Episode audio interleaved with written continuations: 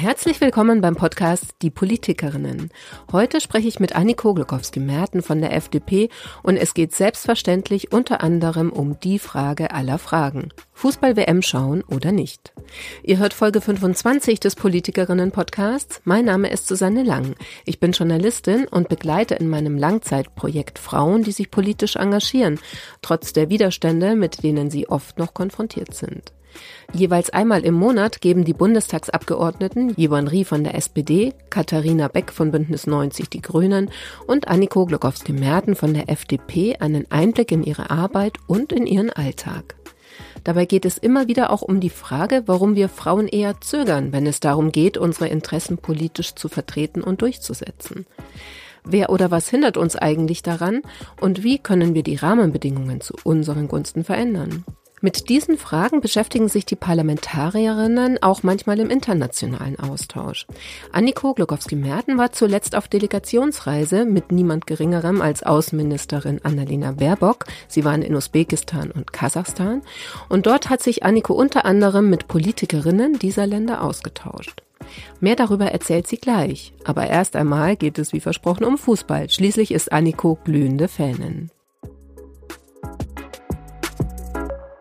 Hallo Anniko. Guten Morgen. Ja, ich fange diesmal mit Fußball an. Du bist ja Fußballfanin, also von äh, Braunschweig, aber in dem Fall geht's ja jetzt um den nationalen oder internationalen Fußball. Die Fußball-WM startet und es wird ja sehr diskutiert, ähm, weil sie eben in Katar stattfindet, ob man ähm, gucken soll oder ob man sie boykottieren soll. Wie hältst du das? Ich boykottiere. Ja, okay. Ja, das war mir auch äh, sehr früh klar, dass ich das tun werde. Ähm, ich fand schon die Vergabe an Katar, bevor alles andere dann auch dazu kam mit den Dingen, die auf den Baustellen passierten und so weiter, fand ich unglücklich. Äh, nicht gut gewählt und deswegen, äh, ich boykottiere, ich schaue es mir nicht an. Und ähm, ja, ich weiß, dann gibt es so viele Stimmen, das sagt man dann so vorher und dann mal, guckt man doch und nein, ich bin da sehr konsequent. Ich verzichte, ich mache Fußballfasten bis Ende Januar, weil meine Eintracht spielt das nächste Spiel erst Ende Januar und bis dahin gucke ich kein Fußball. Ist Fußball okay. für mich. Mache ich Fußballfasten. Dann äh, schweren Herzens oder fällt dir das tatsächlich dann auch gar nicht so schwer, weil du klingst ja auch wirklich so, so als hättest du auch eben gar nicht lange überlegen müssen.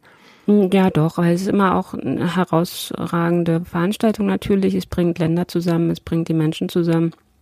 Und das ist immer eigentlich etwas, was eine positive Stimmung ähm, eigentlich verbreitet. Aber wenn das mit so viel negativen Dingen ähm, dann überschattet wird, äh, finde ich das, ja, es ist äh, doch schon schweren Herzens auf der einen Seite, auf der anderen Seite, ja, die Entscheidung dafür war dann trotzdem sehr schnell getroffen. Ja.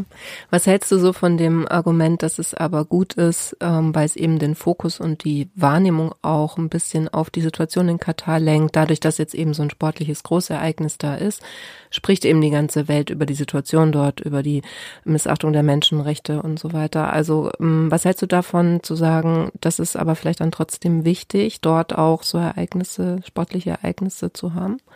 Ich würde mir wünschen, dass man das auch ohne sportliche Ereignisse besprechen würde, was dort an Menschenrechtsverletzungen passiert oder eben nicht nach äh, bestimmten Werten ähm, getan wird.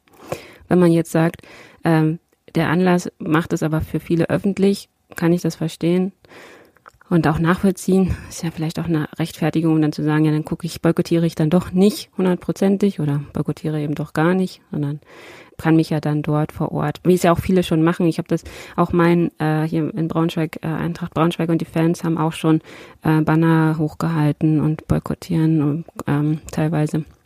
Und da haben auch darauf aufmerksam gemacht, was ihrer Meinung nach eben, ähm, welchem Verhältnis sie zu, zu dieser WM stehen in diesem Jahr.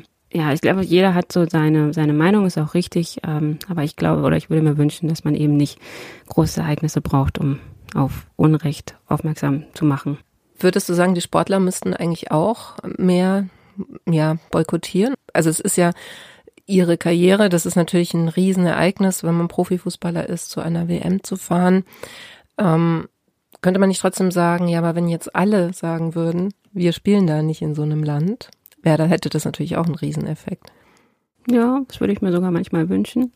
Gleichzeitig kann ich aber auch die Sportlerinnen und Sportler verstehen. Wir haben ja in letzter Zeit leider auch fast schon jedes Mal diese Diskussion, wenn es um, Olympia, Olympische Spiele geht, weil auch das an, an Orten stattfindet, ähm, die menschenrechtlich bedenklich sind ähm, oder andere Defizite haben.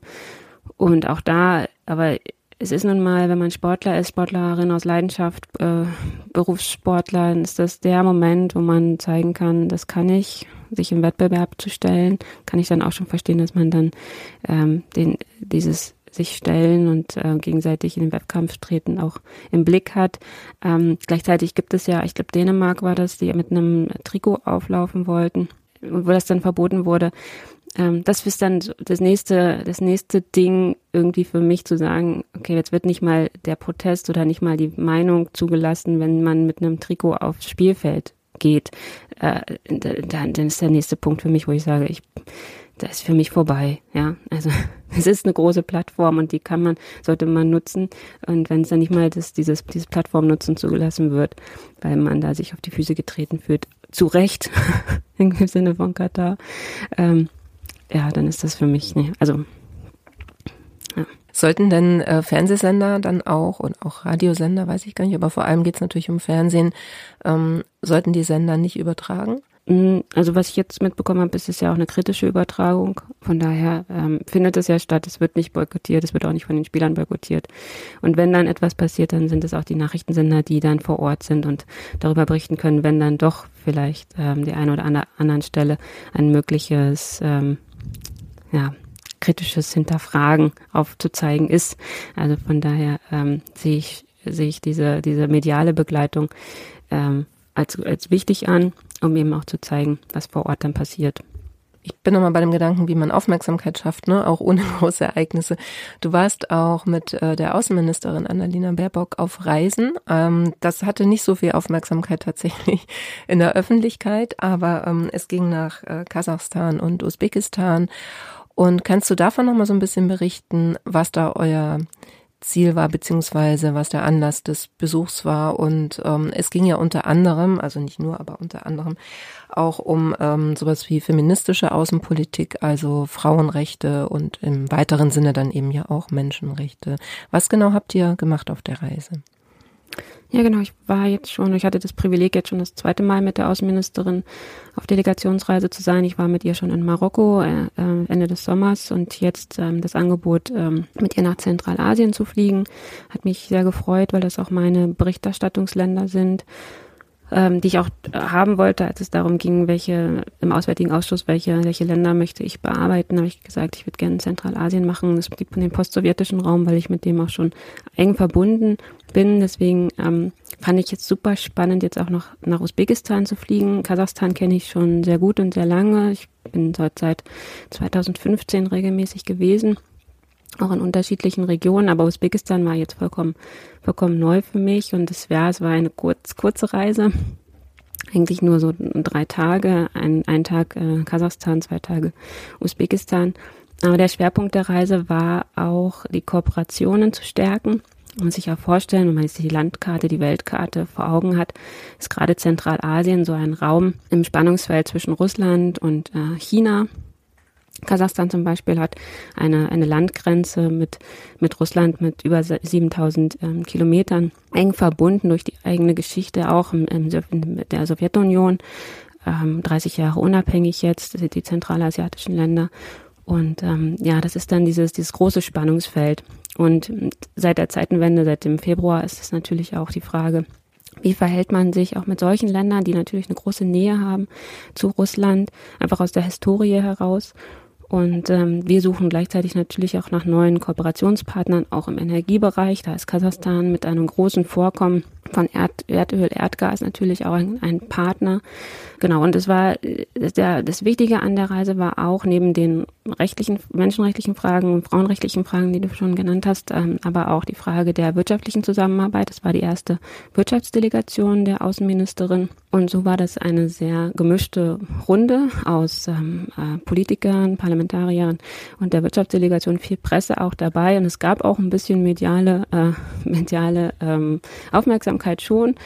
Ähm, aber ja, äh, es ist natürlich ähm, gerade in diesen, in diesen Zeiten ein bisschen schwierig, äh, da wirklich medial durchzudringen. Aber das ist ja auch das Spannende an diesem Raum, an diesem zentralasiatischen Raum, dass der immer wenig im Fokus lag und immer so ein bisschen unterbelichtet war, leider, finde ich. Und ähm, deswegen war ich ganz froh, dass wir jetzt da einen Punkt setzen konnten, auch als Parlamentarier Gespräche geführt haben. Wir waren in Kasachstan, waren wir mit Parlamentariern des, ähm, der, des Unterhauses und des Senats zusammen und haben gesprochen über ähm, parlamentarische Kooperation.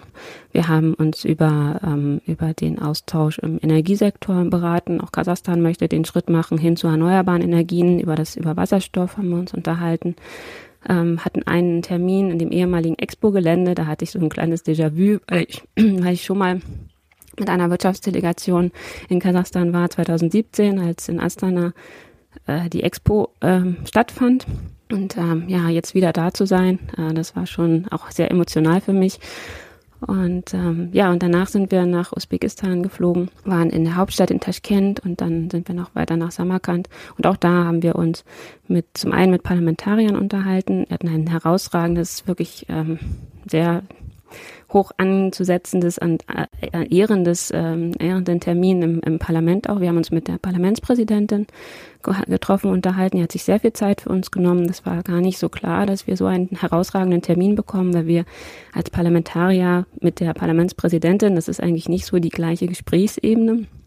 Und trotzdem hat sie sich, ähm, also ja, der Termin war für eine Stunde angesetzt, wir haben anderthalb Stunden, glaube ich, zusammengesessen und da habe ich dann auch den Punkt gemacht, dass ich es ganz schön finde, wenn wir schon das, den parlamentarischen Austausch stärken, vielleicht zu überlegen, auch den parlamentarischen Austausch unter Parlamentarierinnen im Speziellen ähm, zu fördern und zu stärken. Und da kamen gleich leuchtende Augen äh, von, der, von der Senatspräsidentin, die sagte, ja, das ist, findet sie auch eine, eine super Idee, ähm, weil es ja auch, wenn wir uns schon vernetzen, dann vielleicht auch punktuell gerade Empowerment, Frauen stärken, gegenseitig ähm, auch mal ein schönes, ein schönes Thema ist. Ja. Wie ist denn die Situation in den beiden Ländern für Politikerinnen oder Parlamentarierinnen? Mm, also in Kasachstan kann ich sagen, die haben ähm, jetzt viele Reformen auf den Weg gebracht. Die haben jetzt auch eine Quote eingeführt. Ich glaube, die liegt bei 20 Prozent oder 30, das weiß ich jetzt, also nur so ein grober, aber sie haben fürs Parlament eine Quote eingeführt. Allerdings ist in der Quote sowohl Frauen als auch Jugend ähm, und Menschen mit Beeinträchtigungen. Mhm, also das okay. ist keine das ist reine Frauenquote, so das ist, sondern Frauen und. ja, genau. genau. Kennt man ja auch ja. Ne, in dieser Diskussion, dann ist das meistens Frauen und. Ja. Dann wird man so als Frau subsumiert, ähm, unter anderem äh, Diversitäten, die wir ja in unserer pluralen Welt haben. Und das ist ja auch sehr schön, dass wir so eine plurale Welt haben. Aber wenn es dann um Frauenförderung geht, dann ist das manchmal eingeschränkt und so ist es eben auch in Kasachstan. Äh, in Usbekistan mh, mm, ist auch sehr viel auf den Weg gebracht worden. Beides sind autokratische Länder äh, mit einer hohen Präsident, also der Präsident hat sehr viel, sehr viel Macht, sehr viel Einfluss. Aber wir haben äh, in beiden Fällen auch eine Regierung, die sehr sich auch in, Richtung Europa, in, in, Richtung Westen, wie man mal so sagt, orientiert und da auch die Kooperation sucht, weil sie eben auch genau wissen, sie sind da in diesem Spannungsfeld zwischen Russland und China und wollen da auch ihrerseits etwas tun, um da entgegenzuwirken. Und sie haben in Usbekistan speziell jetzt auch Reformen auf den Weg gebracht im Bereich der Frauenrechte, ähm, äh, Jugendarbeit. Es gab bis vor kurzem ein großes Defizit in Usbekistan mit der Zwangsarbeit, fast schon sklavenmäßig ähm, organisiert. Ähm, das versuchen sie jetzt dem entgegenzuwirken. Sie haben jetzt äh, zum Beispiel ein Gesetz gemacht, dass Frauen und äh, Jugendliche erst ab 18 ähm, arbeiten dürfen. Und das war dann auch ein Thema. Wir haben eine Firma, eine, eine Fabrik äh, besucht, eine Jeansfabrik, die sich jetzt im Speziellen auch auf nachhaltige Produkte immer mehr fokussieren möchte, nachhaltigen Baumwollanbau. Und da gehört eben auch dazu, äh, dass in den Fabriken jetzt Mädchen ähm, und Frauen, junge Frauen arbeiten, die erst, äh, die ab 18 dort sind. Da hat dann die Außenministerin an der einen oder anderen Stelle auch mal gesagt, wie alt bist du denn wirklich? Und sie guckte mich auch kurz an und sagte, äh, was glauben Sie denn, wie alt jetzt das, äh, diese junge Frau war? Und ich dachte, naja, kann man jetzt nicht hundertprozentig einschätzen, aber ich glaube schon, dass das so passt. Aber ja. Das ist dann so die Frage von Theorie und Praxis quasi. Ja, genau. Ja. Hm. ja. Aber das ist ja interessant. Also ähm, würdest du auch sagen, dass so ein Austausch das ist auch so ein, ähm, so ein Zeichen an genau diese Länder, dass man sich für sie interessiert, dass sie ähm, sagen jetzt nicht nur ökonomisch interessant sind, weil man eben Energie braucht zum Beispiel, ja. So, also dass man sich auch wirklich für, ein, für eine Zusammenarbeit interessiert, dass das auch so ein Moment ist, dass äh, dann so demokratische ähm, Tendenzen stärken kann oder so eine Orientierung nach Westen auch stärken kann. Ja, absolut. Also das ist das, was das, diese diplomatische Ebene, die, die eben dazu äh, das bewirkt, dass man gegenseitig im Gespräch ist, im Gespräch bleibt. Das ist ganz wichtig, der gegenseitige Austausch. Und das kann natürlich auf der parlamentarischen Ebene bedeuten, dass wir waren jetzt in Usbekistan oder in Kasachstan und dann können wir, haben wir unsererseits als Parlamentarier eben die Einladung ausgesprochen, dass Parlamentarier aus den Ländern mal zu uns zu Besuch kommen und, und dann schauen, wie bei uns eigentlich der Parlamentarismus stattfindet. Ein, eine lustige Anekdote kann ich noch sagen, als wir mit der Senatspräsidentin äh, in Usbekistan zusammensaßen, hatte sie auch gesagt, was sie so gerne von uns lernen möchte. Und da war ein Thema auch das digitale äh, Parlament. Und dann haben wir uns angeguckt, also wenn ich, sorry, ich muss noch einen äh, kleinen Nebensatz machen, also wenn ich von wir spreche, wir waren drei Ampelkollegen, äh, Robin Wagner von den Grünen, äh, Andreas Larem von der SPD und ich ähm, als FDP-Kollegin. Ähm, es war diesmal keiner der anderen Fraktionen dabei. Manfred Grund sollte noch von der CDU-CSU-Fraktion äh, mit dabei sein bei der Reise, aber der hat leider Corona bekommen und äh, wurde dann schmerzlich vermisst, weil der sich seit Jahren äh, auch schon in diesem Bereich, in diesen Ländern engagiert. Und dann wurde uns immer gesagt, ja, liebe Grüße an Herrn Grund. Und wir gesagt, ja, wir wissen, er wäre auch gern dabei gewesen, also wirklich ein sehr, sehr lieber Kollege ist, ein sehr engagierter Kollege. Und genau, und dann äh, sagte er aber jetzt nochmal zurück, die Senatspräsidentin, ja, sie würde gerne von uns auch etwas über das digitale Parlament lernen. Und dann dachten wir so, das würden wir an einer oder anderen Stelle auch gerne, weil wir sind da noch nicht so richtig weit. Ähm, und ähm, wir haben, oder uns wurde dann auch der Plenarsaal gezeigt. Und im Plenarsaal haben die in, in Taschkent an jedem Sitzplatz ein elektrisches Abstimmungsgerät. Und dann haben wir auch nur so gedacht, in hm, Berlin haben wir das nicht und ähm, da ist viel Papier noch und ähm, von daher kann man dann auch an der Stelle gegenseitig tatsächlich auch in, an diesen Bereichen lernen und das ist ja auch ähm, sehr bereichernd. Ja, da müsste man, glaube ich, nach Estland, oder? Das ist doch immer so ein bisschen das Vorzeigeland, was die Digitalisierung Ja, die angeht. haben, die haben tatsächlich äh, in diesen baltischen Ländern die Transformation nach dem Zusammenfall der Sowjetunion dafür genutzt, sich auch in diesen Bereichen sehr schnell ähm, aufzustellen sind deswegen Vorzeige. Länder geworden, was das betrifft. Es wurde ja mal diskutiert, ob man das hätte quasi mit den neuen Bundesländern genauso machen können, so als kleinen Experimentierhub für, für Deutschland, ne, mhm. wenn man da schon mal so Sachen testet, aber es ja leider nicht. Und jetzt müssen wir insgesamt dann digitaler, schneller, unbürokratischer werden. Ähm, ja, aber da sind wir ja dabei. Das 49-Euro-Ticket ne, einmal als, als Thema gebracht. Ähm, ist ja schon ein, ein Ding, das zeigt, es geht auch digitaler, es geht unbürokratischer. Wenn ich mein Ticket in Braunschweig kaufe, kann ich damit in München in ÖPNV fahren, finde ich schon. Das stimmt, Leistung. ja. Für, für deutsche Verhältnisse ist das ja für, deutsche Verhältnisse und ja. in der Schnelligkeit ja. ist das schon etwas, was ähm, ja herausragend ist. Ein kleiner, kleiner Step. Die, ähm, die Berlin-Wahl, die verschweigen wir dann jetzt. Also die Nachwahl. Die, äh, ja, die, die nötige. Ja, das, ja. das ist Berlin. Ja, ist auch ein Verwaltungsthema natürlich. Ne? Also insofern ist es in Berlin natürlich am extremsten. Das äh, stimmt schon. Also diese Dysfunktionalität, aber ähm, so gewisse Strukturen ja, erklären sich natürlich auch durch das, was wir jetzt gerade thematisiert haben. Mhm, das stimmt, ja. Ein Punkt würde ich noch gerne zu der Reise bringen. Das ist etwas, was natürlich auch bei uns gerade immer massiver wird. Das ist das Thema Fachkräfte. Und ich war lange Jahre in, in in Zentralasien unterwegs unter dem Bereich internationale Berufsbildung und das fand ich auch für mich, ähm, da war wieder dieser emotionale Faktor, dass ich da an mein früheres Dasein anknüpfen konnte und dann auch Gespräche führen konnte. Wir waren an einer Universität in Usbekistan, der Internationalen Agraruniversität, die ganz frisch gegründet wurde. Und dann habe ich da auch ges davon gesprochen, dass ich äh, aus dem Berufsbildungsbereich komme und äh, weil Sie auch darüber gesprochen haben, internationale Berufsbildung.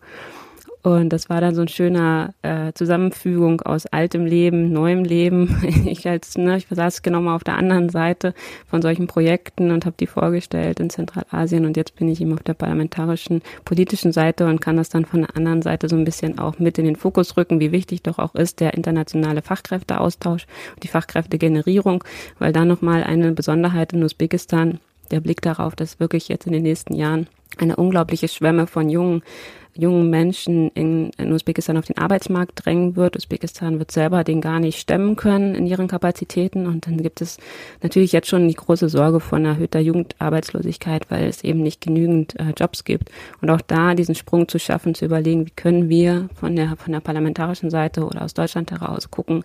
Ähm, weil so eine, so eine junge Menschen, junge engagierte Menschen sind ja auch super interessant für unseren Arbeitsmarkt. Und da sind wir wieder bei dem nächsten Thema mit dem Einwanderungsgesetz, das endlich so auf die Füße, auf die Beine zu stellen, dass man unkompliziert, unbürokratisch nach Deutschland kommen kann, um hier auch zu arbeiten, weil wir ja hier vor Ort auch Arbeitskräfte brauchen.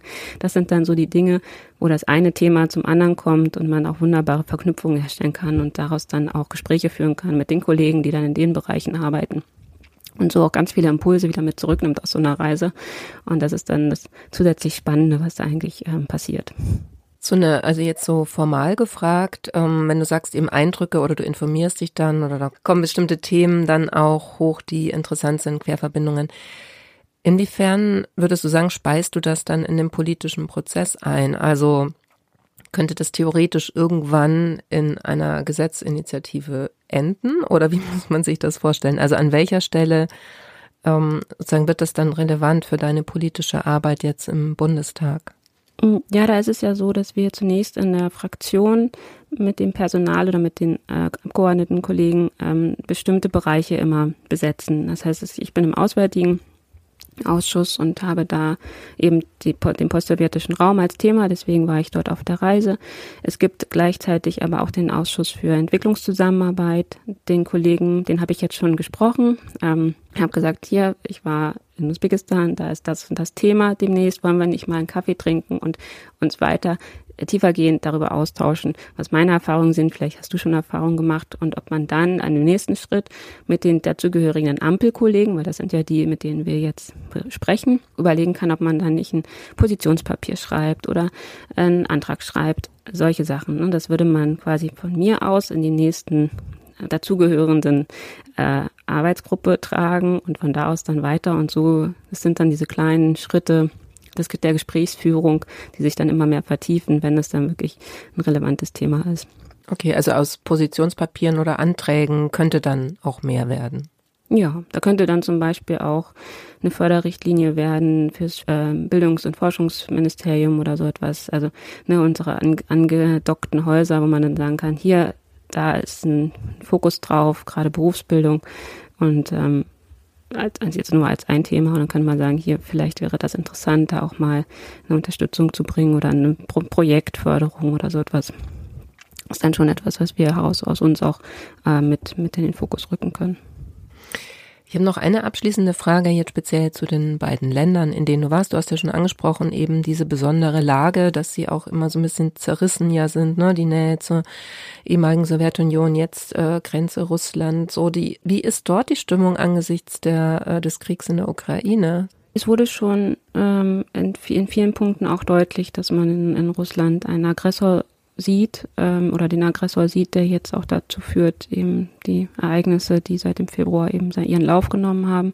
Das schon in Kasachstan fand ich es ein bisschen schwierig, tatsächlich die Stimmung. Und wenn ich auf den Kalender gucke, da sind jetzt demnächst äh, Präsidentschaftswahlen. Das heißt, die, die Gespräche dort äh, fand ich etwas äh, von, von der emotionalen Sicht etwas unterkühlt. Aber es lag auch daran, dass sie nicht so richtig sprechen wollten, glaube ich, weil sie eben jetzt kurz vor Wahlen stehen, jetzt Präsidentschaftswahlen, nächstes Jahr gibt es neue Parlamentswahlen. Das ist immer so eine, auch so, auch so Momente, wo äh, die Offenheit ein wenig zurücktritt. Usbekistan dagegen war sehr offen und hat, ähm, hat dann auch wirklich das ähm, sehr stark formuliert. Und es ist ja nicht nur das Spannungsfeld ähm, Russland-China, sondern es ist auch noch das Spannungsfeld mit Afghanistan zum Beispiel, ähm, das heißt, sie sind ja rundherum mit Konflikten und Konfliktherden eigentlich begrenzt oder angegrenzt.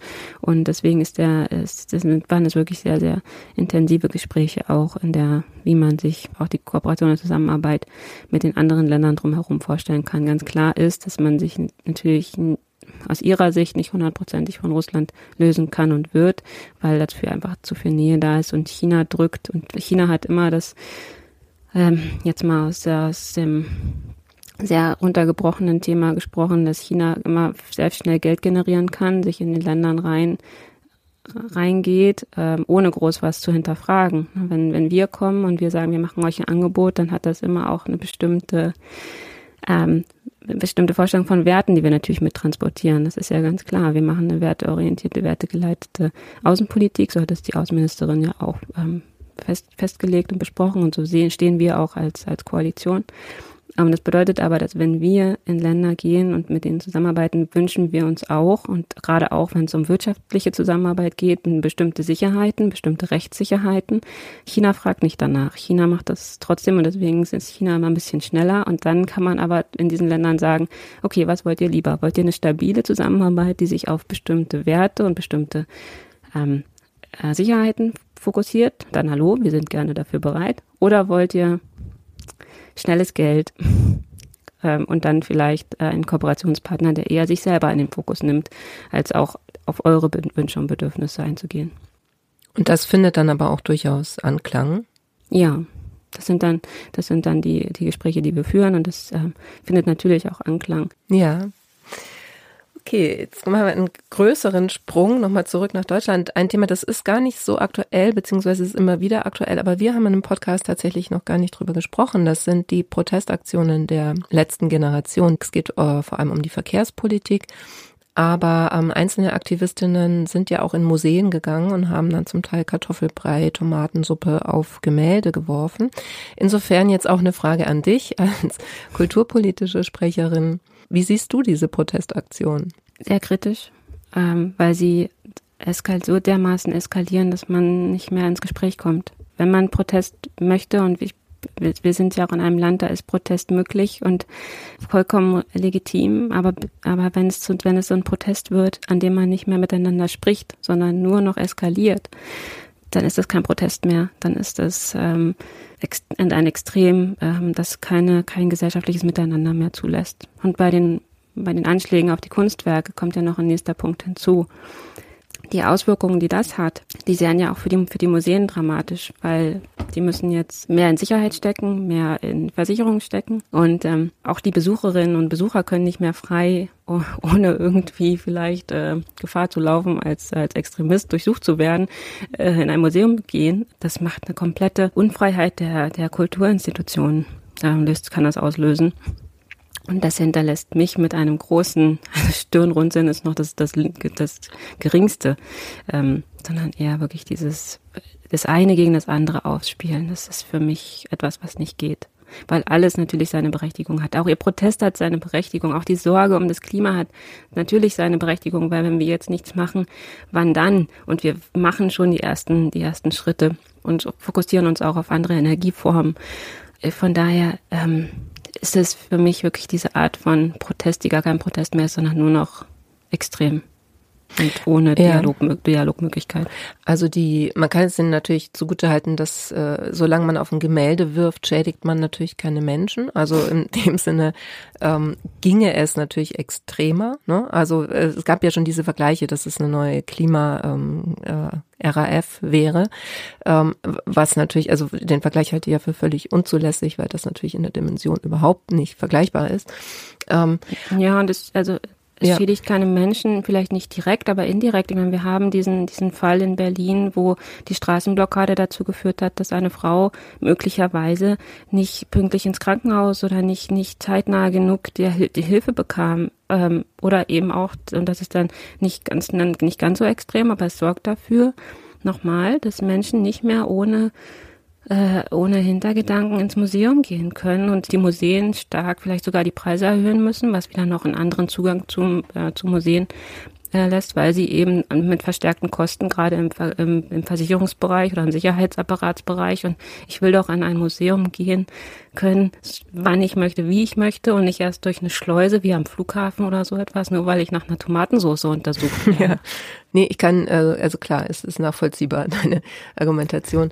Ähm, was mich interessieren würde, ist, äh, ob das tatsächlich noch, hat das Einfluss oder eine Auswirkung auch auf dich ähm, als Politikerin, beziehungsweise siehst du im politischen Prozess Auswirkungen? Also anders gefragt, haben die damit Erfolg? Machen die Druck? Oder ist es eher so, dass eine Diskussion entsteht, wir müssen die ähm, Haftmöglichkeiten verschärfen. Das ist ja, sagen jetzt eher in Bayern ist es gar nicht nötig, weil da kann man die ja einfach 30 Tage wegsperren, so, ne? Also, was ist dein Eindruck, sagen, aus der, ähm, so aus dem Bundestag raus? Du bekommst es ja mit. Ähm, welche Folgen hat das? das die Folgen sind ähm, unterschiedlich. Ich glaube, auf der einen Seite sind es die, also die Themen, die Sie ansprechen, sind die Themen, die wir alle auf, auf dem Fokus haben. Da, da muss man eigentlich nicht, nur weil Sie für, ihr, für Sie gefühlt alles zu langsam geht, ähm, da jetzt noch Menschenleben gefährden, Kunst, äh, Kunstgenuss äh, in so einem Bereich der äh, Sicherheitsapparate auch packen.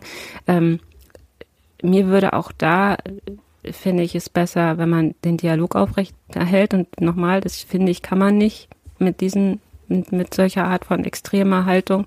Gleichzeitig führt es aber auch dazu, dass Politik immer hysterischer wird in mancherlei Hinsicht. Ähm, es gibt viele Kollegen, die dann schon sagen, ah, wir, ne, wir müssen da schneller sein und, und äh, vielleicht auch den Fokus verschieben. Aber wir haben so viele Aufgaben gerade, die, die gleichzeitig zu erledigen sind in unterschiedlichen Bereichen. Und da jetzt das eine über das andere zu stellen, finde ich, finde ich auch nicht richtig, sondern wir müssen schon eine sehr ruhige, gelassene Art und Politik machen, uns nicht dermaßen treiben, ähm, wie es sowieso schon der Fall ist durch die veränderten Zeiten, in denen wir sind. Ich meine, wir haben äh, sowieso gewusst, dass viel, viel an Reformen nötig ist, um, um Deutschland in vielen Bereichen voranzubringen, auch im Bereich des äh, Klima, der Klimarettung. Ähm, und jetzt durch den Krieg ist es ja noch mal stärker geworden. Und jetzt dann noch mehr Aggression hineinzutreiben in eine sowieso schon aufgeheizte Gesellschaft manchmal also gefühlt. Es ist so diese Fokussierung wieder auf Einzelne und viele Bürgerinnen und Bürger, mit denen ich spreche, die können das auch, auch selber nicht nachvollziehen, warum jetzt Menschen sich da irgendwo fest, äh, festkleben oder eben Kartoffelbrei auf, auf Monet schmeißen, weil das auch für viele Menschen nicht, nicht nachzuvollziehen ist, sondern auch die sagen, man lass doch machen, in Ruhe machen und dann geht es schon und nicht da so viel noch äh, Unmut hineinbringen. Weil das ist ja wirklich auch etwas, was vielleicht diese Protestlerinnen gar nicht verstehen, ist, dass auch wenn sie so etwas machen, sie auch sehr viel Zorn aus der normalen Gesellschaft auf sich ziehen, die das auch nicht versteht, warum es dann so extrem wird. Oder ich rede eben mit, mit unserem Zwölfjährigen auch darüber, der das auch nicht nachvollziehen kann, der auch sagt, es ist jetzt, ne, also wenn dann, wenn ein zwölfjähriger Teenager mehr versteht, dass es eben jetzt gerade alles etwas extrem ist und mir auch sagt, ähm, warum diese, oder sich fragt, warum diese Menschen das machen, dann ist das doch schon ein Zeichen dafür, dass es eben das Unverständnis ähm, da ist in der, in der breiten Gesellschaft, die irgendwie einfach eine vernünftige, sachorientierte Politik möchte, die Dinge voranbringt in aller nötigen und gebotenen Ruhe, die es dazu braucht und dann ja viel Vertrauen im Grunde auch darauf hat, dass was was wir machen und eben nicht in diesen Extremen denkt. Und sich von Extremen zu leiten, ist, leiten zu lassen, ist ja auch im Grunde immer nicht das wirklich das Rezept der der Stunde. Ja, ja, ich glaube, da könnten wir nochmal eine ganze eigene Podcast-Folge zu, zu diskutieren. Auch, auch ja. mit den mit den anderen beiden äh, Ampelkolleginnen wahrscheinlich und dann äh, mal einen Rundumschlag machen über über das, was da gerade brennt. Ja, Vielleicht. das ist ja immer noch Ziel, dass wir mal zu dritt beziehungsweise zu viert sprechen. Mhm. Aber das lässt sich angesichts der Terminlage, ich weiß nicht, ob wir das jemals schaffen. das Ziel bleibt es. Ähm, ja, ich habe zum Abschluss noch so ein zwei ähm, leichtere Fragen. Einmal ist heute ja Vorlesetag, ja. Ähm, der 18. November. Und ähm, du hattest auch darauf aufmerksam gemacht, also hast einen Tweet dazu gemacht. Daher an dich die Frage, was würdest du denn empfehlen, heute vorzulesen? Oh, ich freue mich auch. Ich darf heute auch vorlesen. Ich finde, Vorlesen ist ja eine große Bereicherung. Ich bin eine große Vorlesefreundin, weil es auch den ähm, Hang zu Büchern und äh, der Kreativität und der Sprache fördert. Und ähm, das ist, äh, ich lese heute ein Buch vor, das heißt Glitzer für alle. und ähm, das äh, finde ich, äh, mein Team hat das, fand das auch sehr, sehr passend. Und das ist ähm, ein, ein Thema über Jungen und Mädchen und das Mädchensein und das Jungensein. Und Paul findet im, im Kindergarten eine Glitzerkrone und dann ähm, spielen sie erst damit und dann ist es aber so, dass sein Kumpel Tarek dann plötzlich irgendwie sagt, na ja, was ist Glitzer? Können wir das überhaupt? Und dann äh, liegt Paul nachts wach und sieht die Sterne und denkt sich, oh Gott, die Sterne, das sind, die kommen ja auch irgendwo her und vielleicht sind das eben die Jungen, die mit Glitzersachen spielen, die werden dann zu Sternen und hat dann große Sorge und macht dann im nächsten, am nächsten Tag im Kindergarten einen großen Bogen um alles, was glitzert. Und, und, ähm, und dann geht's aber darum, dass eben das Mädchen dann auch äh, die Klamotten tauscht und irgendwann haben alle, alle Glitzer und freuen sich und ähm, merken, dass das auch ähm, richtig und gut ist, wie man ist. Und ja, Glitzer für alle lese ich heute. Glitzer. Und wo liest du das? Äh, in einem Kindergarten, im Fröbel-Kindergarten, da habe ich auch letztes Jahr schon am Vorlesetag teilgenommen, damals allerdings digital in der Küche vor dem Bildschirm. Ich habe die Kinder gar nicht äh, nur am, also nur am, am Bildschirm gesehen. Und dieses Jahr darf ich ähm, richtig im Präsenz da sein, freue ich mich schon drauf. Bin mal gespannt, wie das dann läuft. Aber ja, Fröbel-Kindergarten. Der, die Ackermäuse. Die Ackermäuse, okay. Mhm, in der Ackerstraße. ja. Ähm, genau, und die zweite Frage ist, du hast in einem Videofragebogen ähm, gesagt, also beziehungsweise die Frage ist, was hast du gegen ABBA? Ich frage dich mal gleich ganz, ganz direkt. Also du hast, ähm, ich weiß die Frage gerade nicht mehr, wie die war, du hast auf jeden Fall ABBA geantwortet. Auf was du, nee, Als verboten weiß, werden sollte im Radio. Genau, in einem Videofragebogen hast du auf die Frage, was im Radio verboten werden sollte an Musik, geantwortet ABBA. So, was hast du ja. gegen ABBA? Äh, das ist eine Abneigung, die ich schon sehr früh hatte und ich, äh, ähm, das äh, ist auch, also die Frage ist natürlich, oder die Antwort auf die Frage ist natürlich eigentlich, ähm, dass nichts verboten werden sollte, was, ne, was, äh, weil Kreativität und Medienfreiheit. Aber ja, ich, äh, aber es ist halt, ich konnte die noch nie leiden. das ist ganz einfach. Ich war noch nie meine Musik. Und wenn, ich sage immer, wenn man mich quälen möchte und alles von mir irgendwie erfahre, also wenn ich, wenn ich Volk und Vaterland verraten soll, dann spielt mir aber vor, das halte ich nicht aus. Ich fand es bemerkenswert, dass du dich getraut hast, es auch zu sagen, weil ähm, es mögen ja sehr, sehr viele Menschen. Aber also ich weiß, hattest nicht Angst, weiß, dass, ich, dass deine Wählerinnen und Wähler. Nein, ganz äh, im Gegenteil. Natürlich auch in so einem Videofragebogen natürlich auch ein bisschen ketzerisch, das so und zu antworten. War ich mir auch ganz klar. Ich habe schon gedacht, na, der Shitstorm ist klar. aber ich meine, es kam auch vorher schon diese andere Frage, wo ich dachte, oh, ich bin ja am falschen Platz. Also wie könnt ihr, wie könnt ihr mir äh, die einen oder die anderen zur Auswahl stellen, ne? Also Radkappen oder Hanoi, das war so, oh nee. Fußball. Und dann, ja. ja. genau, Fußballfrage. Ich dachte, ich bin doch hier ähm, Einträchtlerin, es geht nicht. Und dann fragen sie noch, was sollte verboten werden. Ich gesagt, ja, äh, antworte ich das, weil ich da immer antworte. Und das ist ähm, aber einfach, weil ich, meine Musik ist anders, die ich mag und höre. Gut, ich ärgere dich jetzt nicht und spiel's nicht ein. Also als Ausklang spielen. Als Ausklang, gut. So wie beim Video, da war es auch zum Ausklang. Was dann zum Ausklang, ja. ja.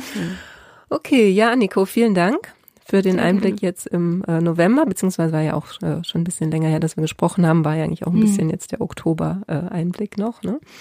Ähm, wir sprechen dann nochmal im Dezember zum letzten mhm. Mal in diesem Jahr und ja, wünsche bis dahin alles Gute. Ich dir auch. Bis dahin. Danke. Tschüss. Ciao. Schön, dass auch ihr wieder dabei wart bei dieser 25. Folge des Politikerinnen-Podcasts. Wer neu dabei war und mehr über das Projekt wissen möchte, findet mehr Infos dazu auf der Webseite www.diepolitikerinnen.de. Dort gibt es auch einen Newsletter zu abonnieren und ich freue mich natürlich, wenn ihr den Podcast abonniert, so ihr es noch nicht gemacht habt und natürlich auch weiterempfehlt, wenn er euch gefallen hat. Vielleicht kennt ihr noch Frauen, die sich dafür interessieren, für Politik, aber auch für politisches Engagement, vielleicht ja auch überlegen, sich selbst zu engagieren. Bei uns geht's nächste Woche weiter mit Katharina Beck, der finanzpolitischen Sprecherin der Grünen Bundestagsfraktion. Bis dahin, macht's gut.